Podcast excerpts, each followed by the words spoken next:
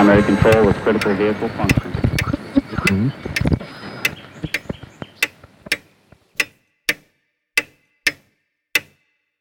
Herzlich willkommen zu Zukunft Denken, Episode 78. Der Titel der heutigen Episode, Was ist in der Wurst? In den letzten Jahren gab es tatsächlich einige bemerkenswerte Entwicklungen im Bereich des Machine Learning oder wie es auch gern genannt wird, künstliche Intelligenz. Ich persönlich mag den Begriff der künstlichen Intelligenz nicht so wahnsinnig gern, aber es ist nun einmal das, was sich verbreitet hat, also werde ich auch den Begriff KI verwenden, beziehungsweise LLMs steht für Large Language Models, also diese neuen Machine Learning Verfahren wie etwa ChatGPT, die es ermöglichen, automatisch Texte zu produzieren. Wie bei fast allen neuen Technologien sind dabei sehr nützliche, aber auch natürlich gefährliche Anwendungen zu erwarten. Im Besonderen möchte ich heute über drei Aspekte der KI sprechen, nämlich erstens der Generierung von Bildern oder sagen wir mal von visuellen Artefakten, also Bildern, Videos und dergleichen. Zweitens die Verwendung der Beantwortung von Fragen oder Recherche. Und drittens in der Generierung von Texten mit Large Language Models, beziehungsweise das auch in Kombination zum Beispiel mit Sprachsynthese, wo dann daraus zum Beispiel auch direkt ein gesprochener Text werden könnte. Ich habe mich mit Aspekten dieses Themas schon vor mehr als zwei Jahren in Episode 43 auseinandergesetzt. Und zwar im engeren Sinne mit der Frage von Deepfakes. Diese damalige Episode ist im Grunde heute aktueller noch als damals und stellt im Wesentlichen die Frage, welchen Inhalten im Internet, in der Episode ging es damals im Wesentlichen um visuelle Inhalte, können wir in Zukunft noch trauen. Ich möchte mich in dieser Episode heute nicht mit dem Thema im Großen, sondern eher im Kleinen, sozusagen introspektiv auseinandersetzen und dann aber doch auch einen Vorschlag für eine Verbreiterung machen. Was bedeutet diese Entwicklung, die ich gerade, diese technischen Entwicklungen, von denen ich gerade gesprochen habe, für Personen und Organisationen, die Inhalte erzeugen und anbieten, so wie etwa ich in diesem Podcast oder auf meinen Webseiten, Blogs und so weiter? Welche Verantwortung haben wir aus meiner Sicht hier als Produzenten? Und andersrum gesagt, wie können wir Konsumenten Vertrauen in unsere Inhalte geben? Und zwar in einer Welt, die wohl immer mehr von generierten und auch manipulativen Artefakten geflutet sein wird. Und damit auch verbunden, wie verändert sich dadurch möglicherweise das Verhältnis zu den Hörern, Sehern, Konsumenten. Diese Aspekte, also diese Aspekte des Vertrauens und des Bezugs zwischen Konsument und Produzent war in früher Zeit durch Institutionen geprägt und hat natürlich damit zu tun gehabt, dass Publikation früher teuer und aufwendig war, technisch aufwendig und auch teuer.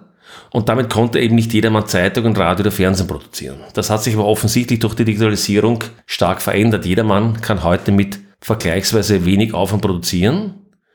Aber auch viele etablierte Medien haben, wie wir in den letzten Jahren gesehen haben, auch in diesem Podcast schon besprochen wurde, in diesem Umfeld doch auch dramatisch an Qualität und Glaubwürdigkeit verloren. Dieser Prozess des Verlusts an Glaubwürdigkeit droht sich nochmals zu beschleunigen, wenn digitale Kanäle von automatisch generierten Inhalten geflutet werden und eben die Konsumenten das möglicherweise nicht erkennen. Die Idee also, dass etablierte Institutionen in Zukunft Vertrauen in Inhalte gewährleisten, halte ich für eine Illusion. Davon mal abgesehen würde das in Zeiten von Content-Monopolen zu einer sehr starken Machtansammlung an wenigen Stellen führen. Wie kann also dem mündigen Konsumenten geholfen werden, die Spreu vom Weizen zu trennen und dies ohne Schichten von Zensur einzuführen? Denn der Ruf nach Zensur, gerne auch euphemistisch Moderation genannt, scheint mir ein recht gefährlicher zu sein. Wer zensiert? Wer kontrolliert die Zensurstelle und was sind deren Motivationen? Diese können ökonomisch, politisch sein, aber fast nie im Interesse der Bürger. Gleichzeitig besteht natürlich die Gefahr, dass Akteure, die an einer massiven Verbreitung von Desinformation interessiert sind, sich aller möglichen und aller modernen Mittel bedienen, um diese zu verbreiten. Und vielleicht noch ein Hinweis, was Karl Popper über Politik sagt, gilt aus meiner Sicht ebenso unbeschränkt für Medien aller Art. Er sagt, Zitat, nicht zu viel Macht. Das ist die Grundidee der Demokratie. Die Macht muss verteilt sein, sodass nicht zu viel Macht in einer Hand liegt. Gehen wir erst einmal zur Frage der Authentizität in Podcasts. Es gibt eine ganze Reihe von Fragen, die man in diesem Kontext diskutieren könnte. Ich möchte mich hier zunächst auf zwei relativ akute Aspekte fokussieren, mit denen wir uns als Produzent und damit auch als Hörer beschäftigen müssen, wenn wir letztendlich glaubwürdige Formate liefern wollen.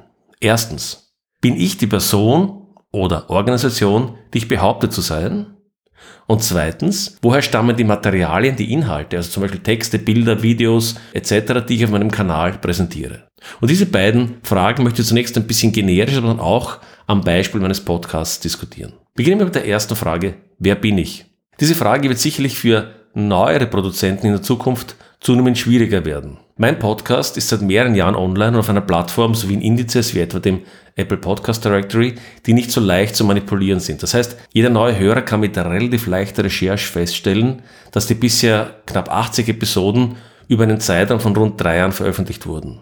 Weiters ist meine persönliche Webseite, meine Fotoseite, mein Blog und so weiter seit zum Teil 25 Jahren online und auf entsprechenden Archivseiten nachvollziehbar. Meine anderen Arbeiten, also für sich Artikel, das Buch, wissenschaftliche Publikationen und so weiter, sind nicht nur auf meinen Webseiten, sondern auch in anderen, zum Beispiel wissenschaftlichen Datenbanken, einsehbar und ebenfalls prüfbar. Mit anderen Worten, es ist für Zuhörer relativ leicht erkennbar, dass es sich bei mir um eine reale Person handelt, die diese Aktivitäten seit längerer Zeit macht. Dies wird möglicherweise für neue Podcaster in den nächsten Jahren eine andere Herausforderung werden. Wenn Textgenerierung und Sprachsynthese besser werden, woher weiß ein Konsument, ob es sich bei einem neuen Podcast um eine reale Person handelt, um eine Organisation handelt, die sie behauptet zu sein, oder etwa um einen Teil eines Bot-Netzwerks, das vielleicht mehr oder weniger ad hoc ausgerollt wurde, um irgendeine politische oder sonstige Idee zu verbreiten. Es könnte auch sehr subtil geschehen, denn wenn Large Language Models und Sprachsynthese schnell und einfach zu verwenden sind, dann wäre es durchaus denkbar, dass solche Podcasts eine ganze Reihe von seriösen Beiträgen schalten und dann zwischendurch gut gemacht Propaganda einschleusen. Dasselbe wird natürlich auch für Videoplattformen schlagend werden, aber möglicherweise wird es Podcasts schneller treffen, weil ja sozusagen nur die Sprache zu generieren ist und nicht auch noch das Video, was natürlich die Möglichkeit der Täuschung etwas einfacher macht. Podcasts sind mir auch darum wichtig, weil ich glaube, dass sie im Informationsökosystem auch in der Zukunft eine sehr große Rolle spielen werden. Vor allen Dingen auch, weil sie bottom-up funktionieren. So gibt es nicht nur eine Plattform, die Podcasts ausliefert, sondern es ist relativ leicht für Individuen möglich, qualitativ hochwertige Episoden zu produzieren und zu veröffentlichen. Denn es handelt sich um ein offenes Protokoll, das im Prinzip jeder Mann auf einem beliebigen Webserver ausliefern kann, beziehungsweise sich eines der zahlreichen Podcast-Plattformen bedient, die eben diesen Prozess vereinfachen. In meinem Fall ist das Podbean. Aber diese Plattformen sind relativ austauschbar. Und damit sind letztendlich Podcasts von großen Institutionen wie BBC, NPR oder auch Fox News im Podcast-Player auf der gleichen Ebene wie etwa mein Podcast oder der anderer kleiner Produzenten zu finden. An dem soll sich aus meiner Sicht nichts ändern. Das sage ich sowohl als Produzent, aber besonders auch als Konsument vieler verschiedener Podcasts. Und das ist auch der Grund, warum ich Ihnen als Hörer immer wieder empfehle, klassische Podcast-Player zu verwenden und nicht etwa Spotify. Denn, um bei Spotify als Beispiel zu bleiben, Spotify ist nicht nur einer der schlechtesten Podcast-Anwendungen, die ich kenne, sondern Spotify versucht auch seit Jahren, Podcasts in eine geschlossene Umgebung zu ziehen. Das folgt aber aus meiner Sicht, dass Podcaster eine Bottom-up-Möglichkeit suchen sollten, um ihre Authentizität zu belegen. Ich habe keinen konkreten Plan, aber ein paar lose Gedanken. Nehmen wir vielleicht das Beispiel PGP, Pretty Good Privacy. Dabei handelt es sich um eine Kryptographielösung, die seit vielen Jahrzehnten verfügbar ist und die im Wesentlichen dazu gedacht war, textuelle Kommunikation zwischen Personen zu verschlüsseln und dabei die Authentizität der Gesprächspartner sicherzustellen. Das heißt, dass ich in der Kommunikation mir sicher sein kann, dass die Nachricht von der Person kommt, die es behauptet zu sein und dass diese Nachricht in der Kommunikation nicht verändert wurde und gegebenenfalls zusätzlich auch noch verschlüsselt ist. Es gab bei PGP den Ansatz, dass Personen gegenseitig Schlüssel bestätigen können. Also machen wir das an einem Beispiel. Ich kenne Clara persönlich und in einem persönlichen Treffen tauschen wir unsere kryptografischen Schlüssel aus und bestätigen damit gegenseitig unsere Authentizität. Wenn jetzt Clara Hannes persönlich kennt und Hannes Mathilda persönlich kennt und diese jeweils die Authentizität ihrer Schlüssel persönlich bestätigt haben, ergibt sich daraus so etwas wie eine Vertrauenskette von mir über Clara zu Hannes zu Mathilda. Wenn ich nun Mathilda eine verschlüsselte Nachricht zukommen lassen möchte, sie aber persönlich nicht kenne, vielleicht weil sie weit entfernt lebt und ich ihr persönlich nie begegnet bin, kann ich mich mit einem bestimmten Maß an Vertrauen auf diese von den anderen sozusagen bestätigten Personen der Kette eben auf diese Bestätigungen verlassen, habe damit eine relativ gute Vertrauenswürdigkeit, dass ich es tatsächlich nun eben mit Mathilda zu tun habe, wenn ich ihnen eine Nachricht schicke und, und umgekehrt. Ich denke, etwas Ähnliches könnte sich über die nächsten Jahre auch bei Produzenten und Konsumenten von digitalen Inhalten etablieren. Das wäre eine Vision, die ich habe. Vielleicht schaffen wir ein System, wo ich einen anderen Podcaster treffe, sagen wir Franz, und sicherstelle, dass Franz als Person existiert und seine Inhalte produziert und dafür sozusagen bürge. Das betrifft auch den Hintergrund des jeweiligen Podcasts. Ist er also die Person, die behauptet zu sein? Zum Beispiel hat er die behauptete Ausbildung, Erfahrung, Hintergrund und so weiter. Und wenn es jetzt Zuhörer gibt, die mir vertrauen, könnte damit ein gewisses transitives Vertrauen in die Podcasts oder Videos von Franz äh, vermittelt werden und natürlich umgekehrt in die Gegenrichtung genauso. Dies ist natürlich nur ein Vorschlag, aber ich denke, dass sich jeder, der in den nächsten Jahren digitale Inhalte produzieren wird, sich Gedanken darüber machen muss, wie er seine Authentizität und die seiner Inhalte glaubhaft machen kann. Eine Alternative besteht natürlich, wie oben erwähnt, darin, sich großen Unternehmen wie YouTube oder Spotify auszuliefern. Ich bin relativ überzeugt davon, dass diese Konzerne in der Zukunft Mechanismen bereitstellen werden, die Authentizität von Produzenten und vermutlich auch teilweise der Inhalte zumindest ansatzweise zu prüfen. Verlässt man sich aber darauf, wird man total von einzelnen Monopolisten abhängig. Und das ist, wie gesagt, das Gegenteil der Stärken des Podcast-Mediums. Veröffentlichungen von Inhalten passieren dann nur mehr im Einverständnis im ideologischen sowie im ökonomischen Rahmen des jeweiligen Unternehmens. Wie viel wird mir YouTube in fünf Jahren verrechnen, damit ich als Trusted Source gelistet werde oder überhaupt in der Suche auftauche? Wenn wir verhindern wollen, dass Großkonzerne diese offenen Medienformate übernehmen, sollten wir selbst Ideen entwickeln, wie man dem Zuhörer Mittel in die Hand geben kann, die Authentizität von Podcasts einzuschätzen. Gehen wir jetzt mal zur konkreten Frage, was mache ich? Okay, so der erste Aspekt, den wir besprochen haben, hat sich um die Authentizität der Person oder der Organisation, der Produzenten gekümmert. Der zweite Aspekt, den ich diskutieren möchte, betrifft Quellenauthentizität, wie zu einem gewissen Maße auch die Qualität von Inhalten. Und hier scheint es mir den Hörern gegenüber fair zu sein, offen zu legen, welche Mittel man für die Produktion seiner Episoden heranzieht. Auch dies ist noch nicht im Detail durchdacht, sondern mal eine erste Idee, die ich auch experimentell auf meiner Shownotes Webseite umsetzen werde. Ich gehe vielleicht einmal schnell durch den Prozess der Produktion einer Podcast-Episode in meinem Podcast durch, aber ich denke, das wird sich in weiten Bereichen mit dem Prozess vieler Podcaster überdecken. Also was passiert? Am Anfang steht die Idee der Episode sowie mögliche Gesprächspartner. Dann steht die Recherche einer Episode, dann die Zusammenstellung der Inhalte, also Text, Outline, Fragen oder ähnliches. Das kann eine produzierte Solo-Episode sein oder kann ein Gespräch mit einem oder mehreren Gesprächspartnern sein. Dann folgt die Aufnahme oder bei manchen das Streaming und die Aufnahme und oder. Dann folgt Post-Production, das heißt Schnitt, Audio-Nachbearbeitung, Videonachbearbeitung, gegebenenfalls inhaltliche Nachbearbeitung, Kapitelmarken und dergleichen. Dann folgt Transkript, Shownotes, dann gegebenenfalls Werbung auf verschiedenen Kanälen und dann die grundsätzliche Frage, verwendet man andere Artefakte, also zum Beispiel Bilder, Videos oder ähnliches zur Illustration und wie werden diese erstellt? Zuletzt gibt es häufiger noch eine Interaktion mit den Hörern, also zum Beispiel über Kommentare oder über E-Mails oder auch zum Beispiel über Chat. Man könnte zum Beispiel bei Streaming-Formaten kommt es häufiger vor, dass es parallel einen Chat gibt, wo die Hörer zum Beispiel in dem Chat äh, während dem Streaming sozusagen mit interagieren können. In all diesen Schritten kann eine Vielzahl von Tools eingesetzt werden und diese sollten aus meiner Sicht zumindest prinzipiell deklariert werden. Natürlich nicht jede verwendete Software, jeder Prozess im Detail, aber doch in welcher Weise Artefakte erstellt und manipuliert werden. Gehen wir jetzt die oben genannten Schritte nochmals durch und ich gehe etwas mehr ins Detail und erkläre gleichzeitig meine Prozesse im Groben. Natürlich nicht vollständig, sondern beispielhaft. Zunächst einmal die Idee der Episode und mögliche Gesprächspartner. Da kann man die Frage stellen, woher kommt die Inspiration? Frage ich zum Beispiel ChatGPT nach Ideen für Episoden. Wie gehe ich vor? Idee und Vorbereitung sind bei mir sehr aufwendige Prozesse, die sich häufig über Monate ziehen. Ich lese Bücher, höre Podcasts, sehe fallweise YouTube-Videos und lerne persönlich Menschen kennen und aus diesen aus diesem Pool an Informationen, wenn man so möchte, wähle ich Gesprächspartner aus. Monologe kommen im Kern aus Ideen, die mir entweder spontan einfallen oder eben auch Ideen, die sich über längere Zeit entwickeln, wenn ich zum Beispiel Bücher lese oder andere Inhalte verarbeite und dann durch das Nachdenken zu einer Idee komme. Zweitens die konkrete Recherche für eine Episode. Hier könnte man klassischerweise Suchmaschinen, Bücher und so weiter verwenden, aber eben auch LLMs, was mache ich? Ich verwende alle möglichen Ressourcen, Bücher, Artikel, Gespräche mit anderen, Internetsuchen und so weiter.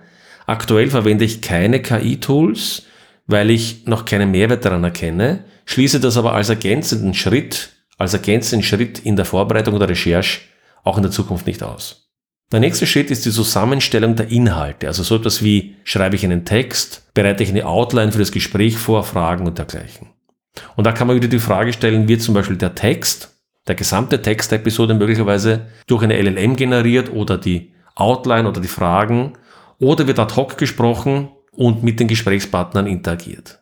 Wie gehe ich vor? Meine Solo-Episoden sind alle vorweg strukturiert und geschrieben, aber dies geschieht in klassischer Handarbeit sozusagen, ohne die Nutzung besonderer Tools jenseits eines Outline-Tools und simpler Fehlerkorrektur. Ich verwende aber in diesen Bereichen keinerlei LLMs oder ähnliches. Gesprächsepisoden werden bei mir ebenfalls vorweg vorbereitet als Outline und mit möglichen Inhaltsideen, über die gesprochen werden könnte. Der rote Faden einer Episode ist mir wichtig, weil ich möchte doch, dass man sozusagen einen Pfad durch eine Idee auch in einem Gespräch findet und daher wird dieser rote Faden meist vorweg mit den Gesprächspartnern abgestimmt. Aber auch da ganz klar, ich spreche nur mit Menschen, die mich in der Fragestellung im Diskurs nicht einschränken. Nächster Schritt, Aufnahme oder Streaming. Hier könnte man die Frage stellen nach der Authentizität der Gesprächspartner, und zwar nicht nur jetzt des Podcasters, sondern auch der Personen, mit denen man spricht. Es könnte so spezielle Fälle geben, etwa im investigativen Journalismus, wo Personen verdeckt interviewt werden oder ähnliches, aber das muss natürlich auch für den Hörer offensichtlich sein. Aber es gibt natürlich jetzt auch durch Technik moderierte mögliche Formate. Zum Beispiel könnte man die Frage stellen, sind die Gesprächspartner Menschen oder werden zum Beispiel LLMs mit Sprachsynthese verwendet? Es ist ja nicht undenkbar, vielleicht in wenigen Monaten oder Jahren, dass ich eine Konversation mit einem LLM-Tool mit Sprachsynthese führe. Wieder zur Erinnerung. Es geht mir nicht darum, eine Methode zu verdammen, sondern nur, dass klar und deutlich gemacht wird, womit es der Hörer zu tun hat. So gibt es zum Beispiel einen Tontechniker auf YouTube, den ich folge, der fallweise einen weiblichen Avatar mit Stimmsynthese verwendet. Gibt es nichts dagegen zu sagen, ja. Oder es gab eine Folge des Human Risk Podcasts, wo ein Interview mit ChatGPT stattgefunden hat und die Machart dieser Episode wurde aber klar und deutlich vor der Episode kommuniziert und ist damit sozusagen in keiner Weise jetzt äh, sozusagen problematisch. Dann gibt es Automatismen, die unter Umständen während der Aufnahme zum Einsatz kommen könnten. Also ich denke etwa an Dinge wie bei Videoproduktionen könnte es sein, dass zum Beispiel Automatismen Kamerafahrten machen, etwa wenn mehrere Personen an einem Tisch sitzen, dass zum Beispiel der Fokus auf Personen gesetzt wird oder ähnliches. Wenn solche Automatismen passieren, sollten sie auch deklariert werden, dass es sich immer um einen Automatismus handelt und nicht zum Beispiel um ein Regiepult, wo jemand das manuell macht. Bei mir ist es so, dass bei Gesprächen mit Gesprächspartnern ich bisher nur mit realen Personen spreche. Ich schließe einen Dialog mit einem KI-Partner in der Zukunft auch experimentell nicht aus, aber das ist noch nicht passiert. Sollten aber nicht menschliche Akteure in irgendeiner Form sprachlich in der Episode zum Einsatz kommen, so würde das in der Einleitung als solches deutlich gemacht werden. Auch sind alle Gesprächspartner bei mir namentlich genannt und über die Referenzen in den Shownotes nachvollziehbar. Dann kommt der Schritt der Post-Production. Und da haben wir wieder bei Schnitt und Audio, Nachbearbeitung, auch Videonachbearbeitung sind natürlich alle möglichen KI-Prozesse denkbar. Vom automatischen Entfernen von Pausen, also lange Gesprächspausen etwa, über den Schnitt von Äs und ähnlichen Dingen. Auch gibt es bereits erste Werkzeuge, die zum Beispiel eine textuelle Audionachbearbeitung möglich machen, also zum Beispiel den Austausch einzelner Worte oder Phrasen in der Stimme der sprechenden Person durch einen eingegebenen Text. Ja, das sind solche Nachbildungsmöglichkeiten, die es vielleicht noch nicht wirklich produktiv gibt, aber die es sehr bald geben wird. Weiters können Episoden natürlich wie Radio-Features oder Soundbites, Interviews und zusammengeschnitten sein oder es kann sich um durchlaufende Gespräche handeln. Das muss aber wieder aus meiner Sicht als solches klar erkennbar sein, worum es sich handelt. Auch wäre in der Zukunft denkbar, dass KI-Systeme, ähnlich wie das heute schon bei Texten möglich ist, aus einem längeren Gespräch selbstständig eine Kurzfassung schneidet. Das heißt, dass ich ein Interview zum Beispiel mit einer Person führe und dann die KI aus dem längeren Gespräch im Prinzip ein kürzeres Gespräch zusammenschneidet. Wie gehe ich vor? Meine Monologepisoden sind stark geschnitten. Hier nehme ich bestimmte Stellen mehrfach auf, auch jetzt wieder. Wenn ich mich verspreche oder mir etwas anderes bei einer Aufnahme nicht passt, wird entsprechend neu aufgenommen. Typischerweise würde ich sagen, werden etwa 30% der Aufnahme geschnitten und entfernt. Bei Gesprächen allerdings gibt es bei mir keinen inhaltlichen oder gar sinnveränderten Schnitt. Es sind also durchgehende Gespräche. Es wird also nichts im Nachhinein ausgetauscht, verändert und so weiter. Es gibt bei mir daher nur zwei Arten von Schnitten, nämlich erstens, was häufig vorkommt, kosmetische Schnitte, wie ich das nennen würde. Das heißt zum Beispiel Entfernen von zu langen Gesprächspausen oder wenn Eis oder ähnliches entfernt werden. Oder zum Beispiel das Entfernen von anderen technischen Störgeräuschen, Klicken oder ähnliches. Und zweitens, selten kommt es vor, dass ein Gesprächspartner eine Frage nochmals aufnehmen möchte es geht bei meinen Episoden ja darum, dass der Gesprächspartner seine Sicht auf die Dinge so gut wie möglich darlegen kann. Wenn er seine Frage wiederholen möchte, nehmen wir die Frage neu auf und dann wird natürlich die alte Version in Abstimmung mit dem Gesprächspartner entfernt. Das kommt, wie gesagt, sehr selten vor. Die Audionachbearbeitung erfolgt bei mir mit Auphonic. Dabei geschieht im Wesentlichen Folgendes. Es gibt bestimmte technische Audio-Nachbearbeitungsschritte wie Kompressor, Leveler, Equalizer, Noise Gate, Ducking und dergleichen. Das hat aber keinerlei inhaltliche Manipulation, sondern es ist nur ein, sind rein technische Verfahren. Und es werden aber seit kurzem auch KI-Methoden angeboten, die verschiedene Nachbearbeitungsschritte etwas vereinfachen. Etwa ein Filter, der zu lange Pausen reduziert und den verwende ich auch. Der Schnitt erfolgt bei mir in einem einfachen Audiowerkzeug, das aber keine weitere Manipulation außer eben den Schnitt ermöglicht. Danach wird das unkomprimierte Audioformat, das geschnitten wurde, in ein MP3-Format komprimiert, was nur die Dateigröße reduziert, aber keine hörbaren Veränderungen nach sich zieht. Da kommen wir zu Transkript und Show Notes. Hier ist zum Beispiel die Frage nach inhaltlichen Quellen. Werden Quellen von Aussagen angegeben und sind diese da überprüfbar? Außerdem gibt es natürlich die Möglichkeit, automatisch Transkript, Kapitelmarken oder Show Notes durch Verwendung von KIs erzeugen zu lassen. Was mache ich? In meinen Episoden lege ich viel Wert darauf, dass inhaltliche, fachliche Aussagen belegt sind, Zitate zum Beispiel, und persönliche Meinungen als solche kenntlich gemacht werden. Es gibt daher immer eine umfangreiche Liste an Referenzen in den Shownotes. Auphonic bietet ebenfalls seit kurzem KI-Methoden an, die aus Episoden automatisch Transkripte, Kapitelmarken sowie textuelle Kurzfassungen für Shownotes erstellt. Ich lasse das im Augenblick alles automatisch generieren, allerdings ist es für mich momentan eher experimentell. Das heißt, ich verwende noch nichts davon, sondern archiviere diese Daten nur intern mit den Episoden. Podbean erlaubt zurzeit noch keine Integration von Transkription. Äh, sollte es in Zukunft möglich sein, werde ich diese automatisch generierten Transkripte hochladen. Das dient im Wesentlichen der besseren Suche, gegebenenfalls auch in Zukunft der Navigation in Episoden ähnlich wie in YouTube. Sollten andere Plattformen, wie etwa YouTube oder Spotify, über die der Podcast ja auch verfügbar ist, solche Services anbieten, so verwende ich sie einfach. Wie gesagt, der Hinweis nochmal, sollte auf irgendeiner Plattform jetzt oder in Zukunft Transkripte angeboten werden, so sind diese maschinell erstellt, um mit entsprechender Kritik zu nutzen. Mir fehlt die Zeit, diese Transkriptionen händisch zu korrigieren. Kapitelmarken und Shownote-Zusammenfassungen lasse ich, wie gesagt, aktuell von Auphonic erstellen, aber sie sind für mich momentan noch von so schlechter Qualität, dass ich sie nicht nutze. Die Erstellung von Shownotes ist bei meinem Podcast ein erheblicher Aufwand. Ich sitze oftmals einen halben Tag allein an den äh, Shownotes und dies vor allen Dingen wegen der Referenzen, wegen der textuellen Zusammenfassung. Das heißt, diese Shownotes sind bei mir komplett händisch erstellt. Sollten die LLM erstellten Shownotes in Zukunft besser werden, kann ich mir durchaus vorstellen, diese als Basis zu verwenden. Aber Shownotes sind für mich aber eine ganz wesentliche Komponente, sozusagen ein integraler Part meines Podcasts und werden daher auch in Zukunft immer im letzten Schritt von mir selbst erstellt werden. So kommen wir jetzt zu den letzten Schritten in einer Podcast-Produktion. Werbung. Hier wäre es zum Beispiel denkbar, KI-Bots oder ähnliches einzusetzen, um soziale Netzwerke zu bespielen, Bilder zu erzeugen oder ähnliches.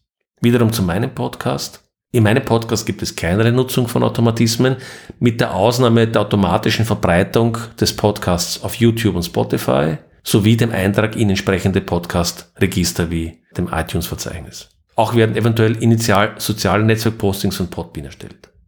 Dann ist die Frage, wie man mit anderen Inhalten wie Bildern, Videos oder sonstigen Artefakte zur Illustration umgeht. Hier könnten Bilder oder Videos vollständig mit KI-Tools wie Photoshop oder DALI und so weiter erstellt werden oder verändert werden. Und auch dazu erst in meinem Fall. Illustrationen in den Podcast-Shownotes sind eher selten und bisher nicht mit solchen Tools erstellt. In anderen Formaten, etwa wie meinem Blog, verwende ich immer wieder generierte Bilder zur reinen Illustration. Sollte es in Zukunft im Podcast passieren, wird es entweder deutlich gekennzeichnet, sollten reale Bilder verändert werden, oder es handelt sich eben um eine rein symbolische Darstellung, wo eine Irreführung nicht gegeben sein kann. Auch Bilder, die von anderen Publikationen, zum Beispiel Screenshots von Webseiten stammen, werden selbstverständlich jenseits von sinnvollem Beschnitt nicht manipuliert. Zum letzten Punkt, Interaktion mit den Hörern. In der Interaktion mit dem Publikum sind verschiedene Automatismen denkbar, zum Beispiel automatische Moderation von Kommentaren oder automatische Antwort auf E-Mails oder in sozialen Netzwerken, beziehungsweise auch Live-Moderation oder Live-Interaktion mit Hörern bei Streaming-Formaten. Wiederum zu meinem Fall. Ich persönlich sehe sehr wenig Wert in Kommentaren, auf Webseiten etwa, daher biete ich diese auch nicht an und damit gibt es auch keinen Automatismus. E-Mails und dergleichen werden von mir immer persönlich beantwortet und ich freue mich, ich sage es an der Stelle nochmal dazu, über alle Feedbacks und alle Anregungen. Und auch das passiert ohne Verwendung von automatischen Textbausteinen und ähnlichen jenseits von trivialen Verwendungen wie etwa bei Anrede oder Verabschiedung. Gut, damit bin ich heute wieder am Ende angelangt oder ein kurzes Fazit oder vielleicht Überlegen von nächsten Schritten.